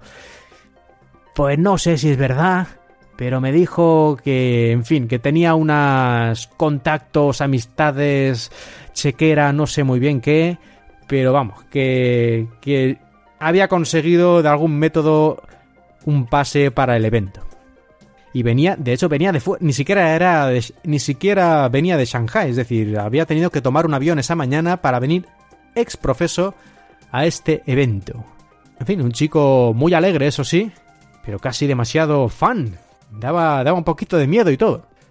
Pues ahora sí, termino ya mi narración y termino dando las gracias de nuevo por hacer posible que acudiera a este evento. Gracias a Microsoft en general y a los que participaron y prepararon directamente este evento y por supuesto a la gente de Microsoft España, especialmente a Solange, que se ha portado fantásticamente con este humilde pero apasionado podcast y por lo tanto con este podcaster que soy yo. Muchas gracias a todos y espero que no sea la última vez que pueda dedicaros estas palabras.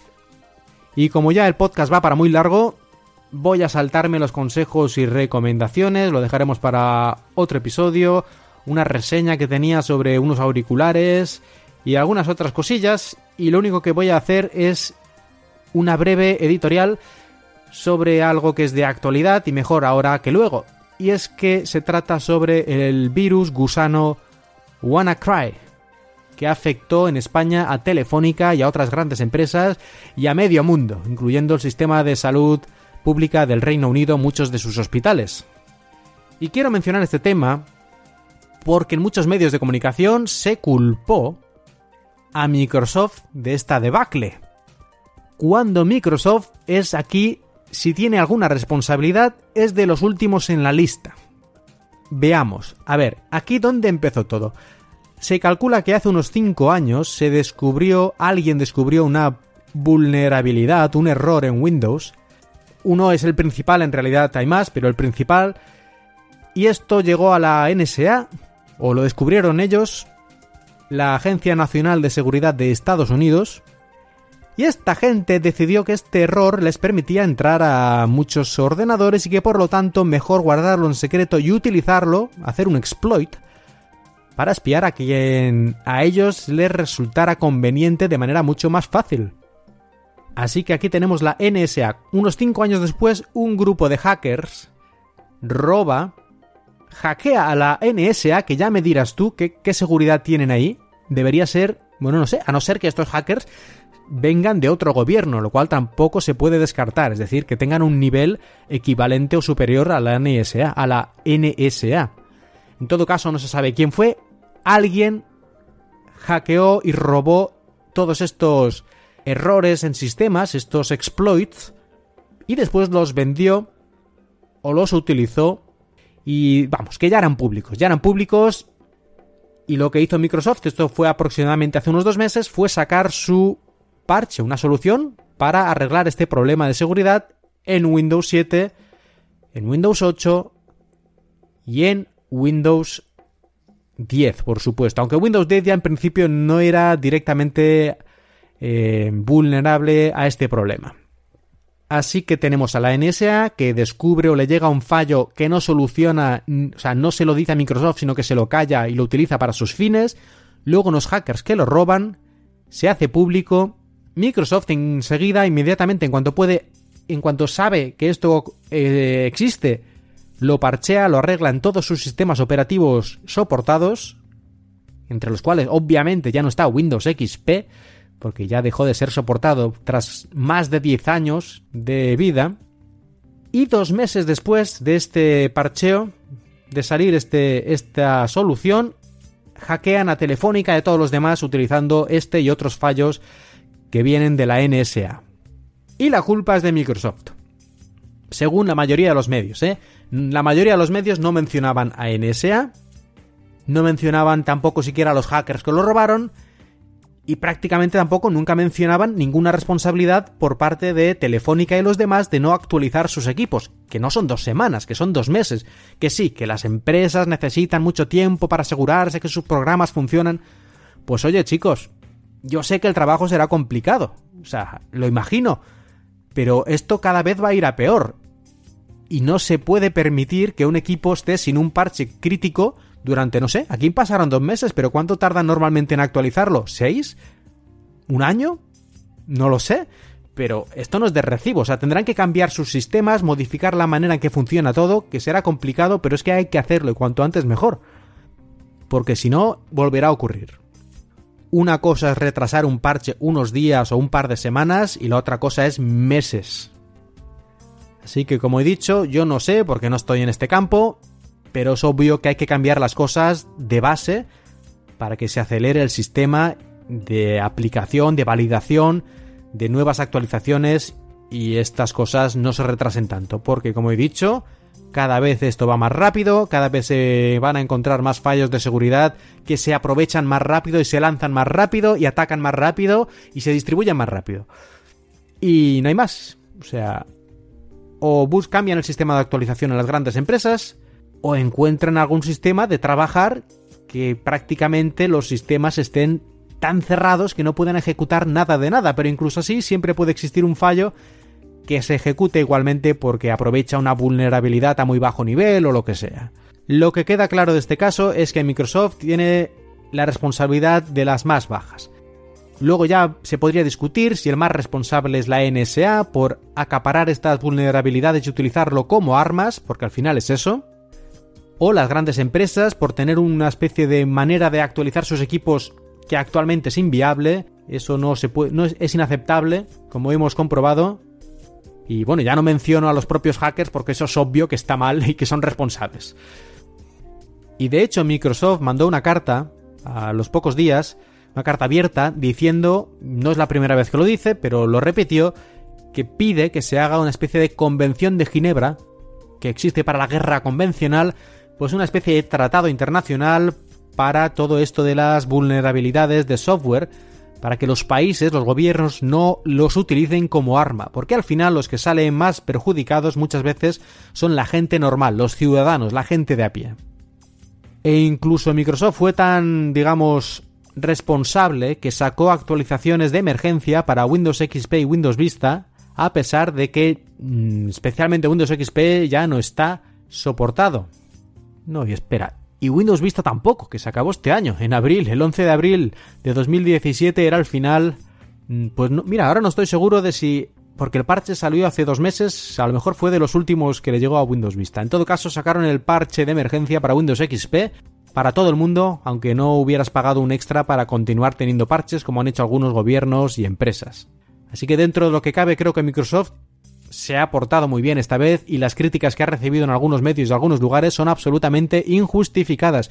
Y Microsoft a veces la caga y la caga bien, pero justamente en este caso no ha sido así. Creo que ha hecho un comportamiento muy bueno teniendo en cuenta las circunstancias y, en fin, todo lo que se desarrolló debido al virus WannaCry.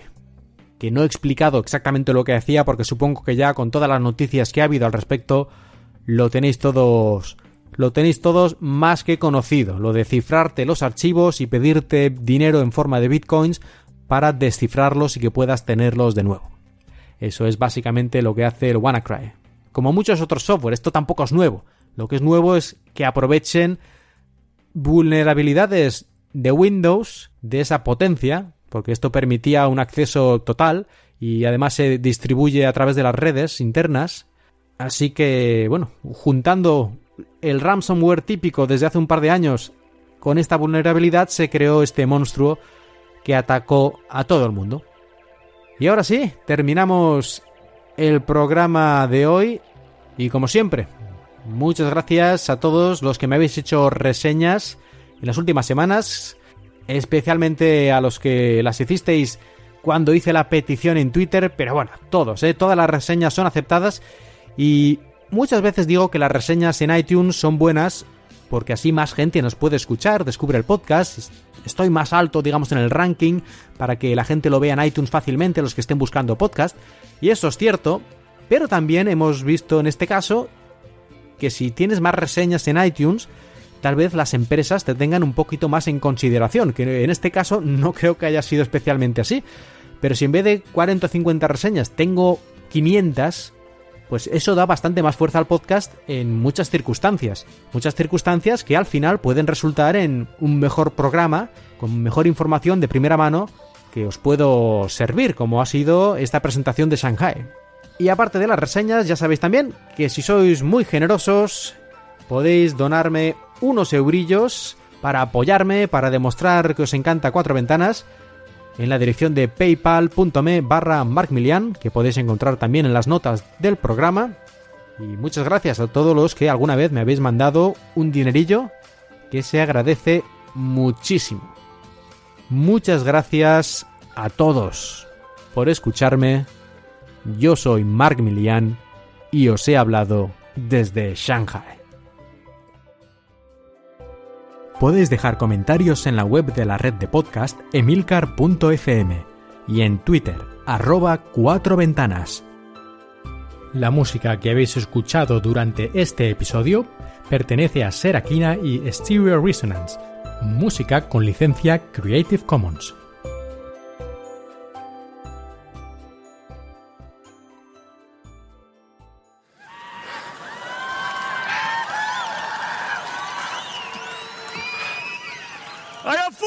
Words for you.